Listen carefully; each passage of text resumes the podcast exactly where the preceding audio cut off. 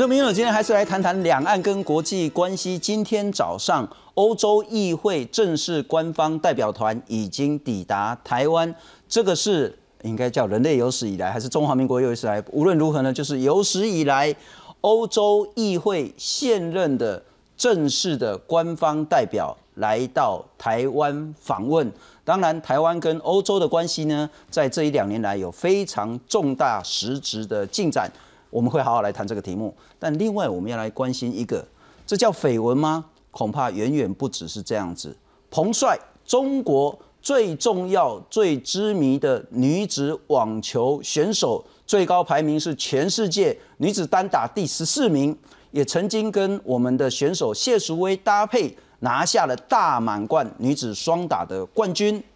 而她在昨天深夜的时候，在中国应该叫微博了哈。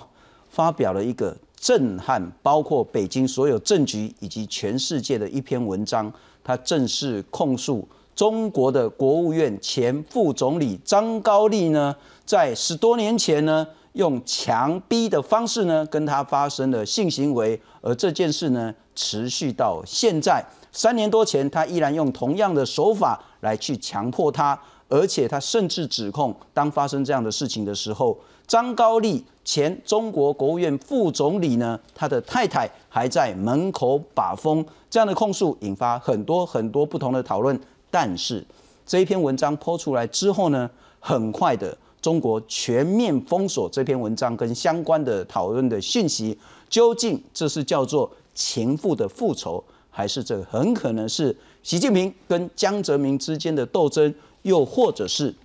下个礼拜？中共就要开所谓的六中全会，在六中全会上，很可能要对习近平的历史定位做出来一个非常重要的定调。这件事前因后果脉络，以及对后续会造成什么样的冲击，先来好好讨论这个题目。首先欢迎是在台湾非常了解共产党内部整个权力关系，我们欢迎是资深的政治评论员林宝华林老师，你好。好，主持人好，大家晚安。非常感谢，再来欢迎是台湾智库的执行委员赖中赖老师。主持人好，各位观众朋友大家好。台师大政治所的教授范世平范老师。信中好，大家好。前外交官刘世杰。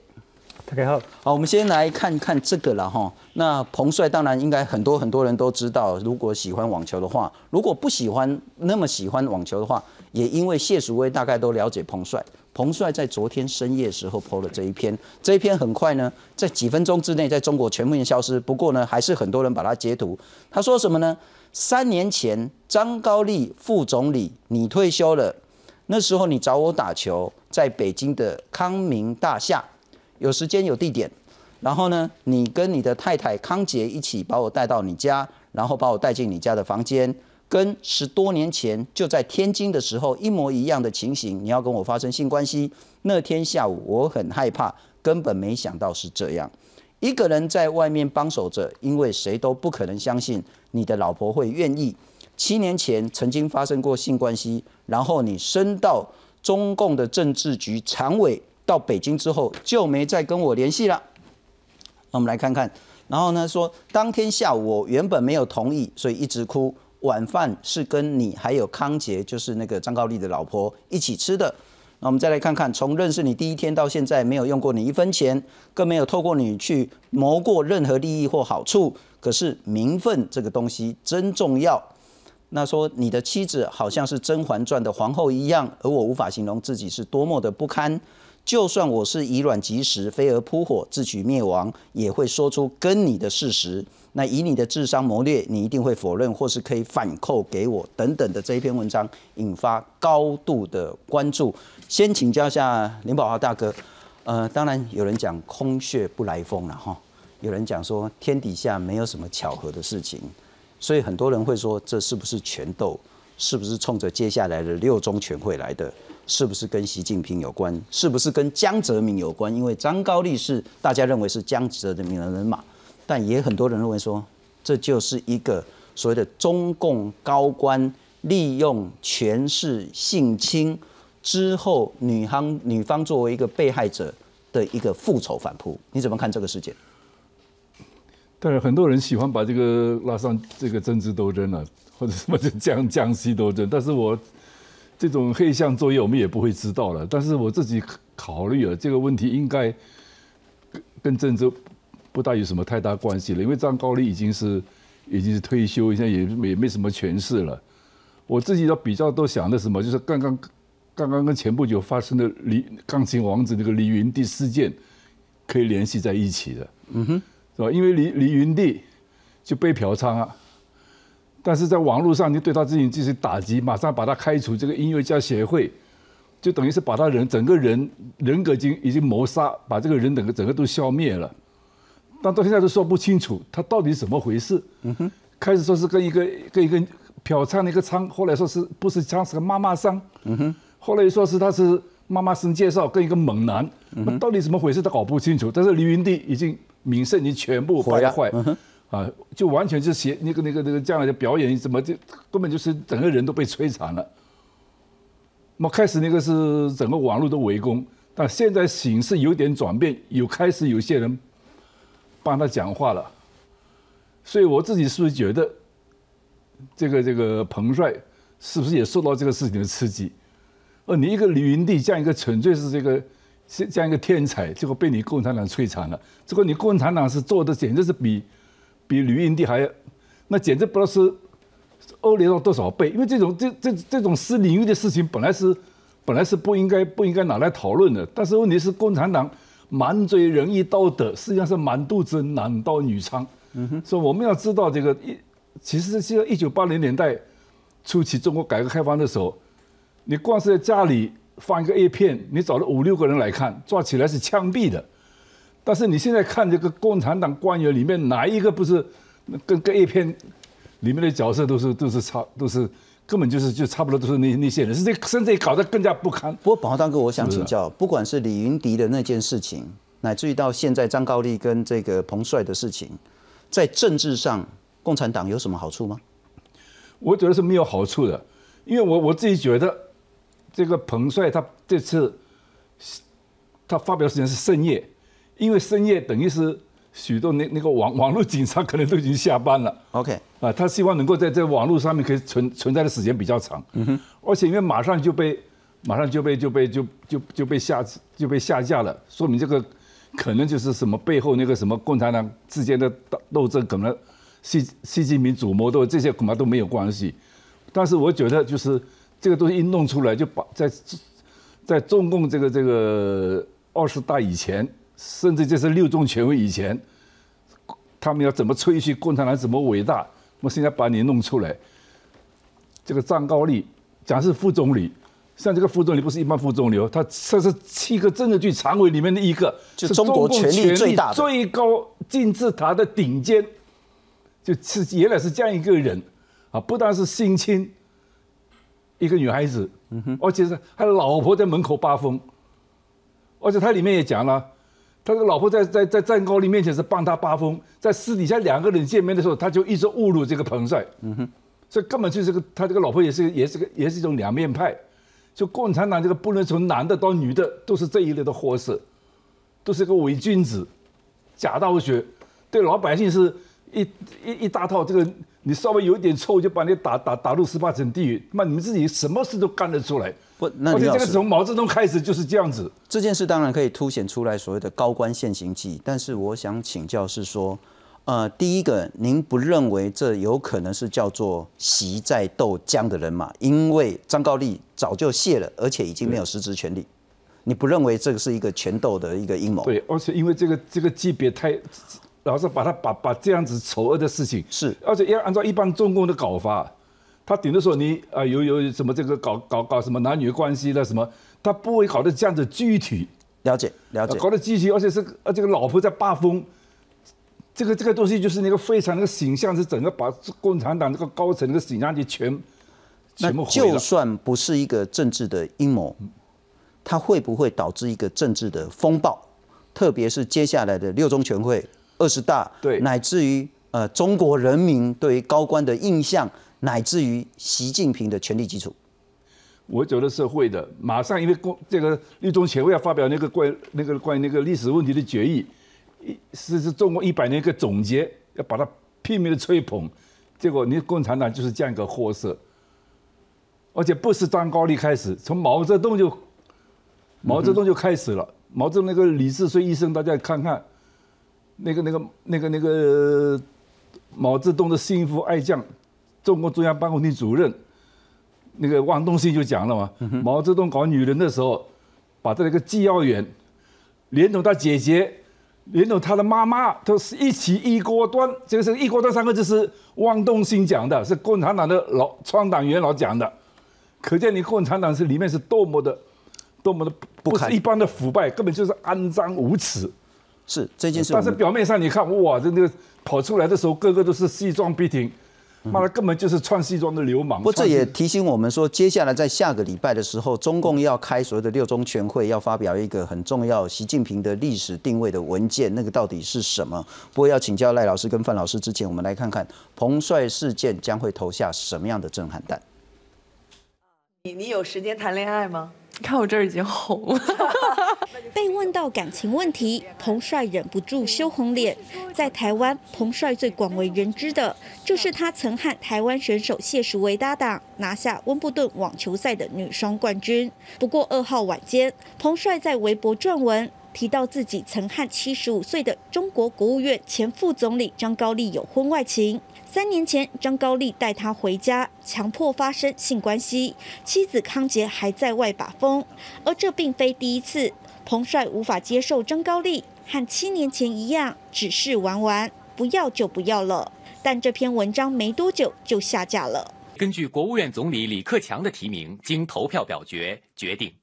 张高丽为国务院副总理。张高丽来自福建省晋江县，出身农民家庭。但他的官运亨通，曾担任山东省委书记、天津市委书记等职务。二零一八年完全退休，而这回彭帅主动揭露和他的婚外情，张高丽是否会受到惩处，考验他和中国国家主席习近平的关系。说接下来他跟习近平的关系是个试金石，如果张高丽根本就没事，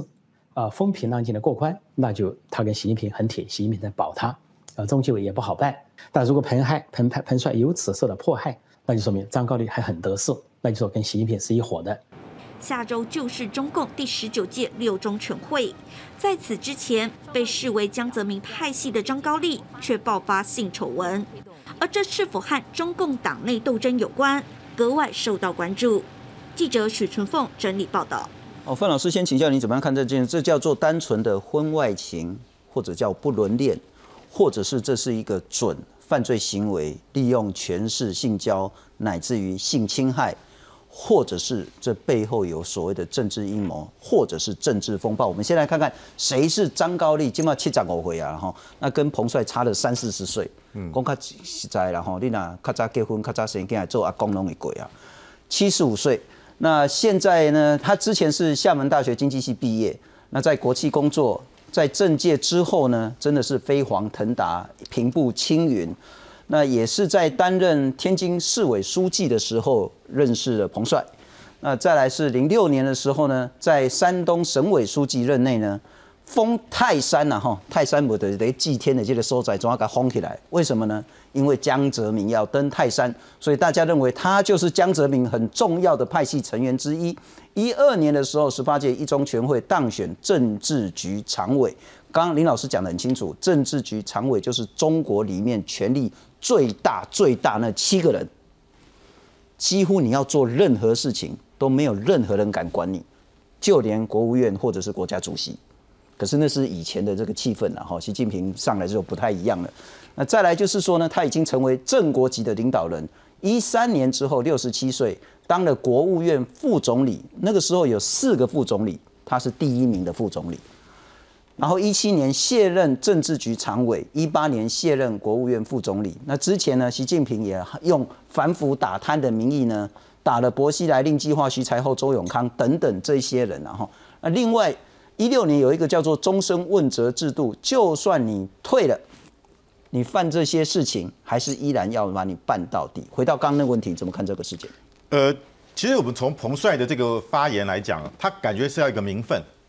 可是我们都知道不可能嘛，因为这这这对不对？这个呃呃不不可能，张高丽不可能去请去娶彭帅嘛，两个人年龄相差将近四十岁，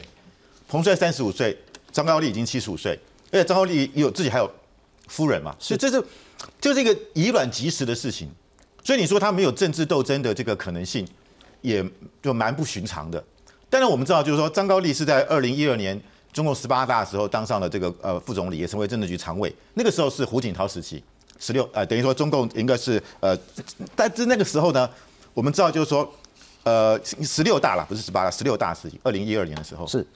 那那个时候我们看到就是说，习还是江泽民还是有很大的影响力啊，所以我觉得他是十六大是胡锦涛上来的。呃，二零一二是那个习近平，习近平啊，十八大了，十八大，那是十八大，但是等于说他才是第一副总理啊，权力还是很大，是，所以我们看到就是说，但是这个出现一个什么样的状态，就是说中国这些高官呢，呃，我我必须要讲，就是说，你说这个东彭彭帅是单独是单单纯的受害者吗？也未必，因为我们知道中国这些艺人也好，或者这些运动选手，他们总是希望能够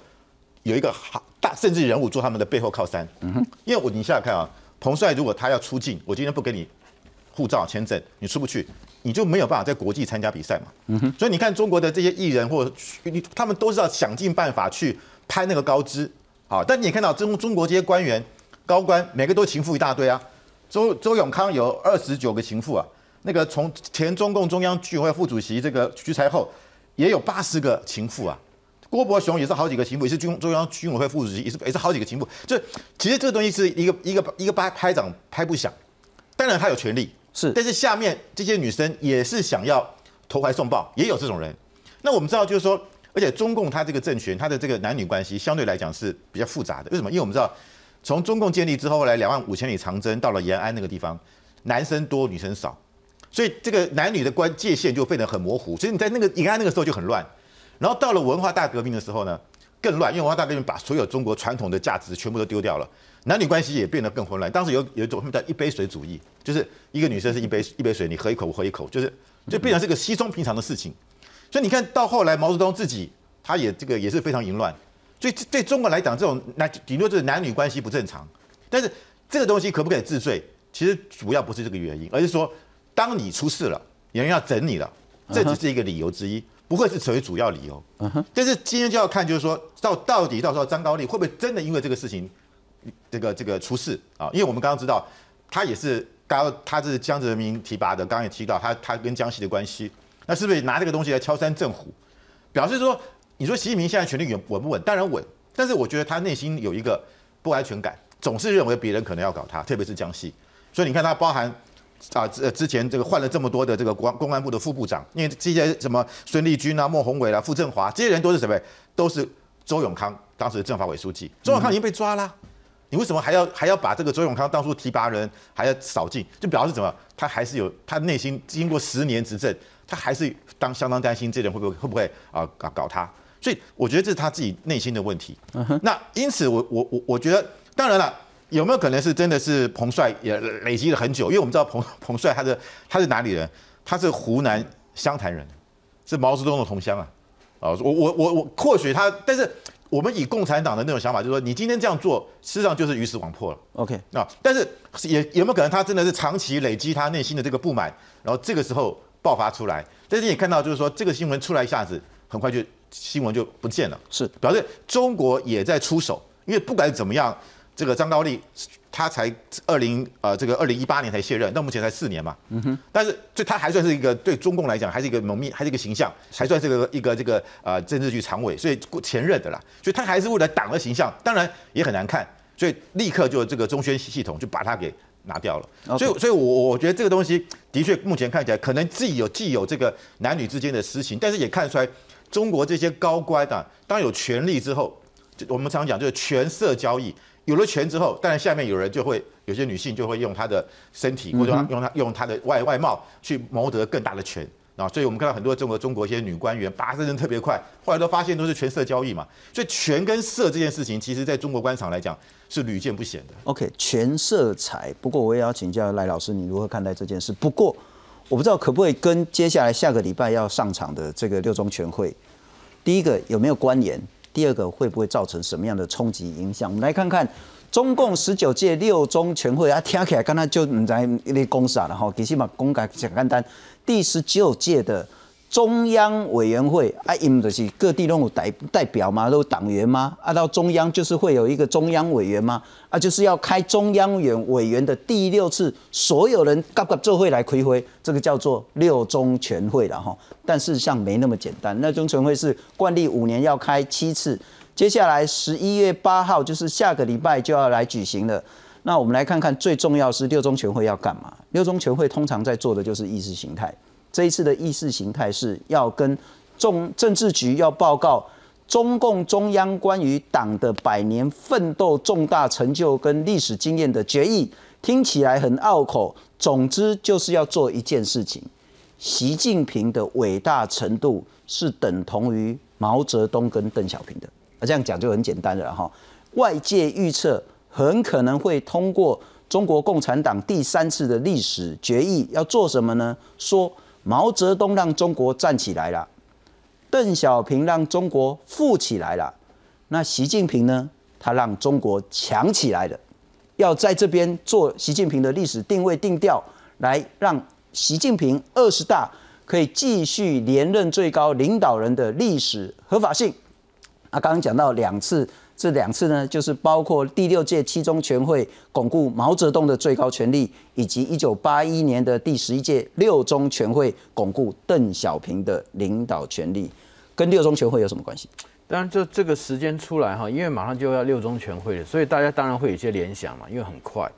那特别如果说你再看那个彭帅他的那个发言哈，很有趣，就是说他是讲的是三年前的事情，是。好，就是说怎么会三年前的事情，然后一直闷闷到这个时候把它弄出来，所以大家才会觉得说有点怪。然后你再看他那个内容里面哈，那个他讲了三年前的事情，然后他指控他实际上这不是说这个是不伦恋哦，他这是强制性交哦。是，对啊，因为那个而且他那个 involve 的人就是说关系人除了张高丽之外。还有张高丽的老婆啊，所以一次是指控两个人。张高丽在这个地方要那个要要跟他要那个算，然后借权势性交好了。然后他老婆张高丽这老婆在外面把风，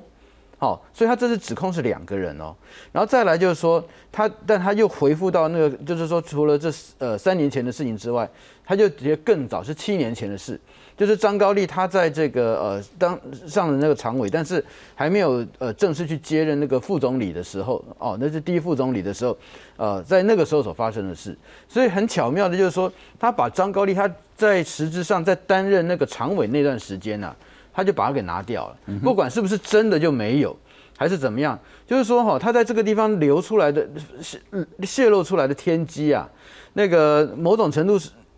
你说彭帅他那个讲到这个，在这个呃张高丽担任常委这个时候，呃好像没有什么事情。他讲的是他卸任和他上任之前，好上任之前是胡锦涛时代，是。卸任的时候，那当时他自己的这边的事情。好，那那个另外就是说，那在这段期间是怎么样？而且更有趣的就是说哈，在那个呃，因为我们以过去啊分析像这样的一个女人，好她的那个状况。你说张高丽看上他，那难道没有不会有其他人看上他吗？好，而且在体育界，好，不管说是那个网球、羽球等很多有姿色的，那那个如果说高官要真的要看上你的话，你基本上你很难抵抗得了。所以说那个那种潜规则嘛，那所以说马上下面一个疑问就是说，那除了张高丽之外，难道他是不是用这个东西，他去他去要去调说他真正的目标？如果说真的还有别人的话，哈。如果真的有还有别人的话，那就是不是他真的目标是另外一个人，或另外的哪一些哪些一群人，变成这个样？就是说这种思考或者是这样的一个那个推敲哈，会从这个地方光看它内容里面，就会发现有很多值得再去了解的地方。为什么是三年前的事，在今天他讲他把它讲出来？接着他在讲三年前的事情之后，他又那个又讲到是说是在那七年前之前那边的那个状况。而且肯定实际上他们之间的发生不会就只有那么一次嘛，一两次啊。如果说以他以他现在的三十五岁来看的话，七年前他是二十八嘛，对不对？然后再再更早一点，就是说他的出道的时候不会说只有二十八，因为打女子网球怎么可能会从小一定是对从小很一定是大概起码在十九二十岁那时候是他那个精力最好的时候，那可能也是在那时候姿色是最最最诱人的时候吧。所以说你猜那个整个过程。你总会觉得说，他后面是不是还留了很多东西？不，因为所有的讯息在中国就很难被查证。那如果在台湾的话，台台湾也不是说从来没有什么政治人物绯闻，然后我们其实也还蛮多的，利用权势也也在所有也闻过，但媒体一定会报道，报道之后当事人一定要出来，要么你就说谎，要么你就是承认，要么你就是这么瞎掰，但之后大家就可以追查，所以这整个事情到底是怎么样很难去追，但是。它会有什么影响？下个礼拜的六中全会要让习近平定调定位，是会让他定得更顺、更伟大，还是会更颠簸？我觉得哈，因为这件事情它的特色是，过去我们在讲说怎么高官的那个问题，往往都是外面在影射，外面在指控，是，但是你没有看到那个被说跟这高官有关的人出面去讲什么话，也没有，当然也没有看到高官自己在说什么话，但这次是有人具名在讲话的，嗯哼，所以说，而且他把把那个时间也都说的还蛮清楚，又发生什么事，所以我觉得这个这这次不太可能这样善了，因为有人宣称受害者啊，他出面指控啊，讲的是性侵啊。好，而且那个把那个什么样的过程都把它写得很清楚啊！我觉得这个件这件事情那个很难，就是啊，然后马上就是这个呃，因为高官的搜一下，我觉得真的是我我这样问，现在来讲有一点跳跃，而且跳得有点远了哈。假设了哈，他有可能是拳斗，那么这不必然是习在斗江，说不定是谁在斗习。这我就不清楚了，这个真的很难很难讲，因为他看他后面是要是，如果是真的认为说后面可能还有别人，是，嘿，那那个如果说那个那个人还可能是常委里面的人，或者是怎么样，嗯哼，哦，真那后面所牵涉到就很不一样。不过拳斗讲起来就是阴谋，然后在里面是阴谋，在外面也是那个人们揣测一下。不过我想请教一下世姐，请你来其实主要是要谈台欧关系，我等一下我们再谈。是，你怎么样看待？这当然叫做外国事务了哈，可是。当外国发生这么严重的事情、丑闻的时候，你是如何理解这件事的？我昨天晚上刚好半夜还没睡觉，所以在这个鬼没弄的逛街，他帖子一出来的时候，我的脸书全部大家都在传这个事情。那我就想说，哇塞，这么大条的事情，好，那因为现在这个时代，大概我们说，只要你出现有上网了，你一秒钟即永恒啊，所以你会马上就被截图嘛。好，我的看法其实比较接近刚刚。你说就是说这是一个权斗的概念，但我的理解，我的猜测，这完全是 wild guess，就是我会猜测说，他应该是习近平对于江派的人马的一个先下马威，因为就像我们刚刚讲的嘛，就是说事实上。习近平在下个礼拜所召开的这个全会里面，他最重要的是要去树立他接，因为他已经在二零一八年把他这个做两届十年的任期给打破了嘛，所以他必须要在接下来的这个第十九届六中全会去确定我习近平可以继续称王嘛。那那他要再继续再续任，他有没有可能是利用他其实早就知道这个我们说张高丽的的这个事情？然后呢，他有没有可能，好选在这个时机点前一个礼拜先放出来？意思就是说，叫江派的人马，嗯哼，不要轻举妄动，因为我掌握很多你们这种讯息，然后来为他下个礼拜要发表这个所谓历史决议，好去做一个铺路。我为什么会这样猜？是因为说，其实就像你刚刚讲的。毛泽东那个时候是让中国人民站起来，然后邓小平是让中国人民富起来。不是我讲的，是共产党他们自己讲的。但是习近平有没有让中国强起来？这个“强”这个字，我一直觉得，就中国这两年的国际局势是非常讽刺的。因为习近平已经二十一个月，将近两年没有出国了。就我看起来，他是已经他是已经快走不出去了。然后整个国际局势。当时川普当总统的时候，其实，在当时的中美关系，在川普那四年，我自己的观察，中国是居于劣势的。然后现在拜登起来，我觉得中美关系还在做一个重新的盘整。那你看这一次在欧洲，哦，这个 G20 这个刚刚才开完，好，习近平并没有出席啊，派王毅过去。那他为什么他没有出席？也也有人去去认为说，是不是因为？习近平认为说，他当然是讲说是因为有疫情的关系的，可是他有没有可能是因为说，其实整个国际局局势，整个欧洲是这我我们我们待会会谈，就是说其实对中国的印象并不是很好。那习近平他觉得说，我如果让中国走到现在全世界看到中国就当做老鼠在打的话，我要怎么样在下个礼拜的六中全会去说服？中国共产党的同志说，我可以再继续当中共的领导人。所以我在想说，有没有是这样一个可能性？他为了要让自己在下个礼拜发表这个历史决议，去发表之前，先对于他的政敌先来一个下马威。不过这当然是我的一个非常 非常 wild guess，对。嗯，不 guess 通常跟事实 也是会有一点那个相近的。不过我们来看看，我特别要请教林老师，你如何看待？六中全会，刚我们讲说，在六中全会，现在外界预测说要做什么事呢？让习近平几乎等同于毛泽东跟邓小平的历史定位。如果可以建立他的历史定调定位之后，那么他才可以顺利在二十大继续连任。有人讲称帝然后无无论如何，就是说他拿掉任期制之后，他当然可以继续连任，但是他有他的历史正当性。这是一个，不过这个历史正当性会不会被这些事情所挑战？我们来看看下一个了哈。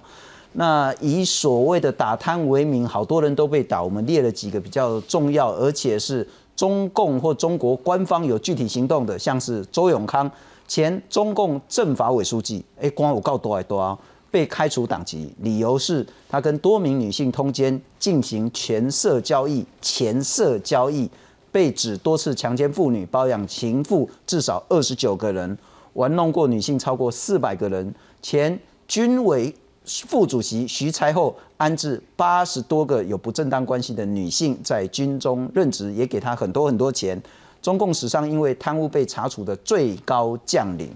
现金一顿多了。现在我这一顿多的现金。金银财宝不可数，还有所谓的政治局委员郭伯雄也是包养多名情妇。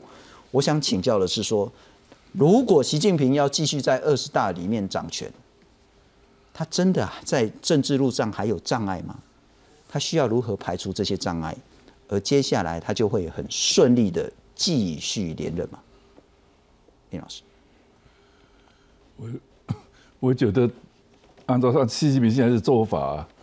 应该没有没有什么大障碍，他根本就没有人敢反对。嗯哼，谁敢反对他就 他他就可以抓谁，而且他其实他这个抓水啊，不需要用这种，不需要用这种就是说门口八风那个心情这样子，而且这样子太具体的那个是，他就要讲你贪污，是你他他 你就讲个贪污就可以了，哪哪哪哪一个先给你双规，再叫你双开这样子，嘿，这样就这样子就可以了。就像搞顺政财啊，那个时候是是吧？搞顺政财，突然之间就说他说他什么是波西来的余党啊，什么东西嘛，就就就就把你拉下来，没有必要玩这个东西了。这个拉下来，就把那个胡春华也吓得，本来胡春华本来要进入政治局常委啊，结果就是因为顺贞财一拉下来，把胡春华吓得我政治局常委不要了。嗯哼，啊，就就是就是就是这样子，就所以所以这次如果如如如果是因为开这个会而用用用这样子的话来为了开这个会，我觉得是。我觉得是适得其反啊，适得其反，所以，我觉我觉得，我觉得这个不会不会是用这个方式，在政治上没有必要。我我是没什么必要，我是我觉得现在是应该中国也应该进入一个怎么讲？一些一些一这个就是民众啊反抗啊反抗这个这个共产党的，应该要进入这个时代了。我以前以前那个那个。今年年初是哪一个？那个、那个、那个地产商，就是骂骂习近平那个。你是说马云还是？不是不是恒大恒大郭文贵不是那个王岐山的朋友王岐山。是那个那个什么什么强啊？哎呀，我现在想不起来。那那他不是被被被判刑了吗？是是吧？那是那是属于红二代里面内部的反抗啊。我想现在是应该是下面的民众。一些比较有也比较有资本的民众啊，是比较比较有比较有知名度的民众。你要小民众，你根本就没有人理啊。比较有知名度的民众，我看也需要也也到了需要反抗的时候了。但需要跟事实可能会有差距，是真的有人敢揭敢起义吗？我想，所以我就我就想这个事情为什么三年以后才突然爆发，就是跟李我自己我自己自觉想，我是因为我一就是一一发生，我就立刻想到李云迪事件啊哈。我那我再请教林老师了哈。因此，你认为尽管国际社会对中国现在形象很不好，那尽管美国跟中国现在处于一个非常激烈的竞争状态，但习近平接下来在二十大的连任之路，毫无悬念，几乎没有任何有实力的政治对手。我觉得是应该讲是这样子的，因为现在现在这个问什么问题呢？就因为共共产党那个那个组织制度啊，他那个组织结构，他没有一个西方国家那种弹劾制度，是，他他他没有，他一坐上去以后，按照以前那个所谓做两届做两届，那他把把它改了以后，改的时候就没没有人反抗了，是，那一改了以后你就你就毫无反抗。现在任何人家如果要起来反抗习近平，都违反党的。违反党的组织原则，你就破坏破坏这党的组织原则。嗯哼，因为他已经规定，你你可以做这样长时间吗？是是。那么你你你起来造反，你要你要要开会表决啊？你你你有这样权利吗？那么以前呢？以前这个北戴河会议啊，北戴会议的时候，大家可以大家串门子啊。来来来来搞，按照共中国讲的搞非组织活动是，但现在没有人敢搞啊！现在这现在这个那个监视器是，你你你走到哪里了，走到谁都知都知道你你你跟你跟谁构建，你跟谁构建，你还没有还没有动就就把你把就把你抓起来。所以像比如军队那个那个那个张扬啊，那个上将，不是本来南广州军区政治部主任嘛？习近平把他提拔为总政治部主任，呃，突然不是后来又把他自杀了。我想这个自杀不是一般的自杀，应该就是他们军队里面有些将领在私自在搞一些什么串联，要搞一些反抗活动，嗯哼，搞个什么小政变之类的，或者或者或者发一些不满，马上就被发现，就要不然要不然何何必自杀呢？而且那那范老师，你也同意林老师所说的，现在的习近平尽管外忧不断了哈，但里面他是叫做超稳定结构，权力极大，没有丝毫被挑战的可能性。应该说，客观上来讲是没有，但是他自己主观上的不安全感，会造成他疑神疑鬼。就这种权，就你知道，你看新闻就知道嘛，就他的父亲习仲勋在担任副总理最高位的时候失势了，因为刘志丹案，是，所以他对权力是有高度的一种忧虑、担心。所以有时候就是说，这这个你自己没有信心的时候，一都到处觉得敌人都在附近啊，这是有可能的。嗯哼，所以我觉得主要是他自己，客观环境绝对没问题，权力大权在握。可是问题是，就是没有没有信心，没有自信。那刚讲就是说，习近平他为什么要搞这个历史决议案，也很奇怪。其实我我唯一能够解释就是他要学毛泽东嘛，是因为一九四五年那个关于若干历史问题的决议，是因为毛泽东总结了一九二一年中共建党之后，因为我们知道建党之后有所谓的国际派，就是像王明他们这些人是从等于说苏联共产党扶植的，跟毛泽东的本土派大家斗斗斗斗到后来，毛泽东胜了，所以那个决议案是证实证实了就是毛泽东。他的他等于说呃独立一尊，他是等于党的领导。第二个决议案是一九八一年，是关于建国以来若干若历史问题决议。这个决议案其实只是就是总结毛泽东搞大跃进、人民公社，然后文革三七开嘛啊，三分有过，七分啊七七分有功啊。所以所以那个但是最新的这个决议案，其实本来大家会认为是胡锦涛要总结什么，就六四，嗯哼，就六四事件我们要怎么来定案？可是习现在做这个事情是不会碰六六四的，是所以。所以他现在就是要把，因为毛有了一个这个若干历史决议，他也要有，因为我们知道习近平他他这个到梁国高到初中啊就没受过完整教育啊，到梁家河大队插队念的东西只有毛语录，所以他这辈子最崇拜的就是毛泽东嘛。所以人家说习仲勋是改革派。我们说习近平是习仲习仲勋的儿子，结果变成毛泽东孙子啊！他我这个习习仲勋是被毛泽东斗的，就他竟然去崇拜毛泽东，然后啊废除国家主席制，也要搞终身制，跟毛一样，然后也要有这个习近平什么中国特色社会主义思想，简称叫习思想，比跟这个毛泽东的攀比，毛泽东的毛泽东思想也是思想。然后他现在，所以我们就要这一次的十九届六中，哎，他也要搞一个历史决议，要跟毛一样，就他都要学毛，甚至有人说他可能要恢复党主席制。他现在是国家主席，是跟中央军委主席，可是他觉得他总书记，总书记在在中共来讲算是个 CEO 嘛啊，真正的是什么？是毛泽东是中共中央委员会主席，他想要恢复主席，甚至把本来七个政治局常委变成三个，嗯哼，他他他要做这件事情，所以我觉得他一步一步都把自己走向毛泽东化，那这样做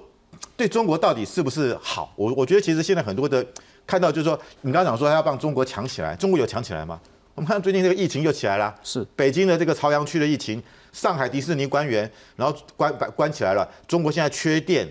缺柴油，我们看连粮食都缺，连连那个连那个这个蔬菜价格狂狂飙，然后天下为中，啊，这是这个连欧洲都这个英国、法国、德国军舰全部开到亚洲来了，所以他现在搞的情况是让中国强起来，还是中国根本在往到一个我觉得中产阶级觉得没有未来的一个明天？是，所以我觉得他硬要说中国强起来了，我觉得这是一个反讽，这个是一个低级红嘛，怎么根本就没有没有强？你怎么说自己强呢？而且你而且现在连这个这个东京奥运。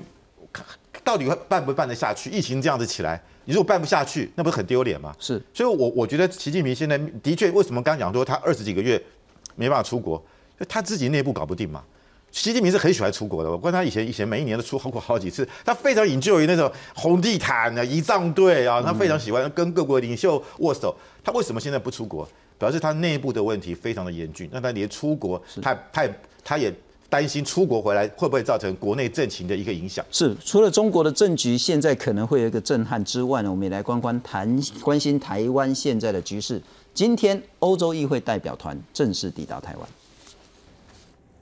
欧洲议会外国干预欧盟民主程序 （INGE） 特别委员会代表团来到行政院，院长苏贞昌与七位跨党团议员以碰手肘的方式来打招呼，表示热烈欢迎。苏院长指出，台湾、欧洲虽然距离遥远，但共享民主、自由、人权等价值，却让彼此零距离。而疫情期间获得欧盟等国赠送疫苗，他当面表达感谢，并强调，台湾除了在防疫上能够对世界做出贡献，在打击假讯息上也经验丰富。在假讯息的传播方面，有很多令人忧心的事项。各位到这里来，可以很清楚的看到，更清楚的体验到，台湾在自由民主的第一线是多么的重要，也是多么的辛苦。但相对的，我们对抗假信息也非常有经验。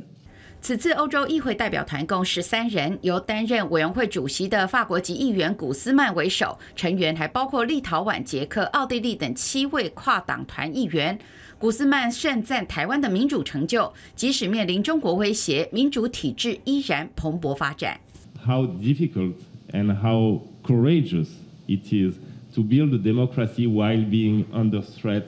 by an authoritarian regime like the one in Beijing. 此次是欧洲议会史上首次派遣官方代表团访问，意义重大。学者分析，欧洲议会在不违反一中政策的前提下访台，展现欧盟跟台湾的关系紧密深化。在一个中国的前提之下。希望鼓励台湾能够增加国际参与的空间，他是基于这个角度来看，然后用一个比较不具政治性的，也就是治安的问题跑到台湾来。参访团将于四号觐见总统蔡英文，也将安排至立法院拜会院长尤习坤，以及前往陆委会。另外也会与智库座谈，将就假讯息、网络攻击等复合式议题与我国深入交换意见。记者台北桃园综合报道。世界，我也看到说你在讨论这一次这个欧洲议会代表团来台湾的政治上、外交上的重大意义。不过，我们快来介绍一下这一次欧洲议会这个叫“外国干预欧盟民主程序”的特别委员会，这由十三个人组成代表团，主席叫古斯曼来台湾访问的。这是欧洲议会史，那或是中华民国史第一次呢？欧洲议会派官方代表来台湾访问，那谈的题目是什么呢？假讯息、网络攻击。不重要是来了哈，谈这些治安，当然在政治上不是那么那么的绝对，那所谓的真正的意义。不过我们来看看古斯曼来之前他说呢，永远为与民主和人权而战的这些人同在。那当然，那对立面是谁也不言可喻了哈。那因此他要来台湾。那欧洲新闻报道说，古斯曼直言不讳是批评中国。那今年遭到中国的制裁。那另外呢，有报道说，北京政治压力下，欧洲议会代表团发出强烈的讯号支持台湾。外交部发言人谈到说，台湾、欧盟、欧洲议会跟相关的会员国呢，整体是不断的深化、提升关系。你怎么看这一次？真的有这么重大的意义吗？议会代表团？呃，其实这个访团大概在两个礼拜前就应该有新闻出来，只是说当时新闻出来的时候，整个外交部是一直没有正面的去证实或去评论这件事情。那一直到昨天晚上的时候，对他们整个访团出发，然后包括这个团员也发了 Twitter，这样子才算正式的被证实。那其实过去应该老师应该都很清楚，就是说过去是有欧洲议会的议员到台湾的，但是他比较是一个个别的一个身份。那这次是所谓的是欧洲议会的官方访团，所以这个两者的差别是在于说，一个是议员个个人身份，另外一个是。他这个 delegation 整个筹组整个行政作业，是我们的对口就是欧洲议会相关的这个单位，所以那个层次是完全不一样。其实我们在观察台欧盟关系的时候，呃，事实上一个很好的对照组事实上是台美关系，因为当我们在处理台美关系的时候，呃，我想老师都很清楚啊，就是说，呃，我们跟美方。的的国会部门哈，通常都会走的比较 close，比较亲，比较前面一点。那通常行政部门是会比较保守，比较谨慎。这个状况在美国台美关系是这样子，在台欧盟关系，我想也是有类似的一个状况。所以这这次我们当然看到的说，就是台这个欧洲议会派了一个正式访团啊到这边的。那包括我们的这个部长哈吴钊燮部长，他其实也人之前也在欧洲嘛，实际上他人就在 Brussels。好，那事实上他虽然人是没有，呃，根据那个照片，他人是没有进到那个欧洲欧洲议会的那个 building 里面的哈，但是他应该是在一个饭店里面去做一个这样的一个会晤了。但是你可以感觉得到说，就是说台湾跟欧洲议会的议员双方的官方互动，也是比较能够稍微有点我们说半。半公开或者说半官方的那个方向去继续的前进，那我会观察，就是说在接下来还有一些重要的节点哦，可以去做一个观察。比方说立陶宛哈，这个是一个非常好的例子哈。呃，立我们台湾要在立陶宛那边设处的这个事情，大概在前几个月开始去发酵。那么这个最大的那个。呃，就是说中国在抗议的那个点，就是说这个名称不可以叫做台湾代表处，也就是 TRO。但是这个事情，你看当时中国中国一开始的这个态度拉得很高嘛，他还把他们的大使给召回嘛。但这个事情目前看起来，应该明年年初的时候，台湾驻立陶驻立陶宛的这个呃代表处应该是会顺利的这个设处。但是名称有没有办法是 TRO，可能还要再观察一下。但是你看。当美国在去评论立陶宛在台湾这件事情上的态度。美国是很挺立陶宛，他是说立陶宛是我们在北约的盟友，所以你可以感觉得出来说，这立陶宛是吃了一颗定心丸。他认为说他们在跟台湾的外交关系的处理的时候，不用那么扭扭捏捏，他可以很大方的跟台湾来交往。所以这个是这个是第一个观察点，就是说明年年初如果假设台湾驻立陶宛的这个处顺利设处的话，名称可不可以是我们要的那个 TRO？第二个。第二个点是在于说，呃，这个目前。欧欧盟驻台的这个 mission，它目它现在的名称是叫做欧洲经济贸易啊办事处，是 EETO 哈，它不是欧盟啊，它是欧洲欧洲经济贸易的办事处。但是在前几个月刚通过的这个台欧盟政治关系与合作报告里面，你刚你刚也有提到，就是说他是有建议欧盟执委会哈，在未来把这个 EETO 改名成为是这个欧盟驻台办事处，就是把欧洲改成欧盟，把经贸。拿掉就变成是 EU Office in Taiwan。那这个东西有没有办法这个顺利的去改？如果可以的话，那又是一大突破。所以我会建议说，未来是不是呃，我们是希望当然可以，当然在短期之内要看到台湾跟欧盟，因为欧盟还是会坚持以一中政策来讲，所以大概你要去看到说台湾跟欧盟有非常官方的互动或进展。短期之内大概还不会那么快，但是。慢慢的朝向准官方或半官方的这个方向去慢慢的前进，这样是。那赖老师请教你三点，然后三点彼此相关。一个是说，刚刚师姐谈的很清楚，之所以这一今天的意义重大，是之前当然也有零星有个别的欧洲议员来访问，但这一次是欧洲议会的官方代表团。但第二个问题就是，依然要强调一中政策，在不为一中政策下。欧盟议会或欧洲国家来跟台湾进行交流，一中政策你如何解读？再来是说，如果是谈到中欧关系的哈，我们刚刚谈台欧的中欧关系的话，很显然之前呢，中国对美国相较于台湾的这个影响，跟中国用欧洲来去说两岸关系的部分，欧洲比较是倾向中立，不那么偏向美国，甚至有一点点愿意跟中国打交道。可是这样子的局势是不是有一些改变？我们再来看看，就在这一两个月，台湾跟欧洲其实有很多实质的交往进展。台湾与欧洲的外交关系持续加温。外交部长吴钊燮访问捷克和斯洛伐克，并在捷克获得参议院议长韦德奇颁发银质奖章，表扬他促进两国关系的努力。吴钊燮希望台湾和捷克的友好关系能够成为其他欧洲国家的典范。Under the situation that democracy in different parts of the world has been threatened, we need to work with and support each other. United, we stand, and divided, we fall. And it is as simple as that. 国发会主委龚明鑫则是前往立陶宛，与立陶宛代表签署六项 MOU，在半导体、半导体学程、生医、金融、晶体与物理研究及太空领域扩大合作。龚明鑫也宣布，立陶宛代表处渴望在近期成立，升级两国的外交关系。台湾跟立陶宛之间的代表处很快的就要呃互相的设立。那我想啊，在设立之前，我们代表团来来这边也好。可以奠定啊两个国家未来经贸发展重要的一个里程碑跟基础。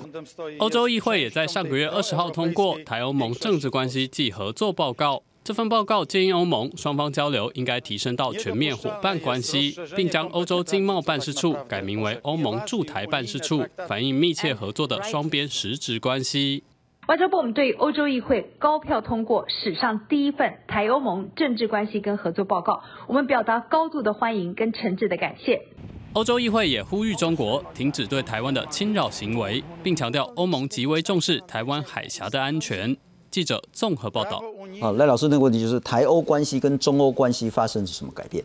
我想现在哈，就是说，特别是这这个报告一旦那个通过之后，当然还有社会会有人说，就是说这个报告基本上也只是欧盟议会的他们的意见，那不不见得会被那个欧盟执委会这边所这个采用哈。但可是关键是在于说，在过去是欧盟连议会他都不会去讨论到台湾。更不要讲说会针对台湾这个议题会有一个很具体而很明确的呃增增进关系的一个报告。那从现在开始，当议会这个报告以这样高悬殊的这个比例获得通过之后，变成说很多的议题啊，它可以根据这份报告，它可以拿这个东西作为基础来去发展。换句话说，它给了很多我们和欧盟之间，不管是要跟执委会还是跟其他之间的关系的那个进展它有一个就好像个踏脚石一样，可以从那个地方往下再走。也因此，实际上我们也有不少欧盟的朋友是跟我们讲说，不要小看这份报告，它带来后来的这个后续的效果哈，其实会不小。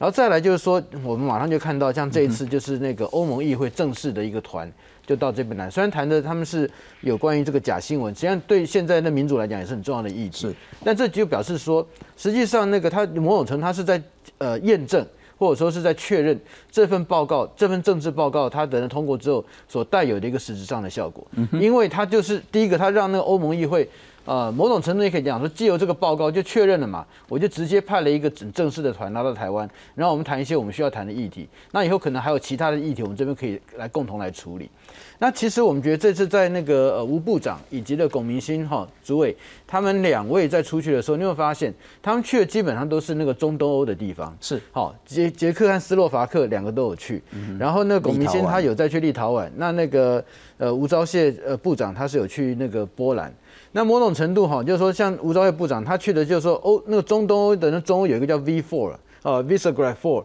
然后但是那个吴钊燮就是去那个 Visegrad Four，但是去掉那匈牙利，因为匈牙利很轻松，好，但是其他三个他都有到。那另外那个当然呃，龚明鑫他就除了这两个，那捷克斯斯洛伐克再去立陶宛嘛。那所以说，其实现在来讲，我们可以看到一个新的发展，就是说，过去我们和欧洲的关系很多是在跟西欧，例如说法国、德国，是那我是在算比利时，可是现在一个全新的那个格局出现了，中东欧这个地方的那机会变得非常的大，而且我可以保证，就是说，在未来不会是只有说什么捷克斯洛伐克、立陶宛啊，那那有人在讲到说是包括那个呃那个 Estonia 哈爱沙尼亚哈，或者是说那个甚至包括罗马尼亚。好，这些现在都是有一些可能性。当然，我们只能讲说是有人在这样说。那甚至也因为这个样子，包括原来对台湾有一点点距离的北欧啊，现在的那个态度也不太一样。是因为特别是像那立陶宛，它这边的扩散效应，它里面离实际上离北欧还蛮相当的近。那那个到底那个瑞典以及呢之后的这个挪威，他们会怎么再去处理？更不要提原来属北欧一部分的那个呃 Scandinavia 的那个国家里面，还包括丹麦。丹麦实际上它对对台湾的关系就一直不错。为什么？发生了什么事？为什么这些欧洲国家态度上有一些改变？这我觉得那个就中中国，他把自己的那个十七加一或十六加把它搞烂掉了。OK，原来中东他们对于和中国的十六加一，他本身是有一些期待的。是，结果呢，那个中国他利用这个呃这这样的一个会议哈，然后他去呃。形成所谓他这个呃，在欧盟里面想要进行这个分而治之的策略，但是他对于想要跟他那个开会的这些中东欧国家，他没有在 deliver。因为如果说你看，他们希望中国给他们的投资，就中国在对欧盟、欧洲国家的投资啊，百分之九十七还是在发达的所谓西欧国家，只有百分之三呢，在这个他我们讲说那中东欧的这些国家里面，而且就算是百分之三在这里面，还有不少是跑到什么不非欧盟的这个中那个东欧国家，例如说像那个 Serbia 这些地方，所以说我就觉得这巨大的这个落差，所以造成他们对于那个中国极大的失望。那再加上价值上是什么样的那个差别，现在很多都可以看到台湾这边来。那另外一点就是说，台湾和他们之间的其实我们的那个生活的那个差距很接近，因为他们并不是不发达国家，他们也是很发达。我们在民主制度还有对民主的信仰上，还是包。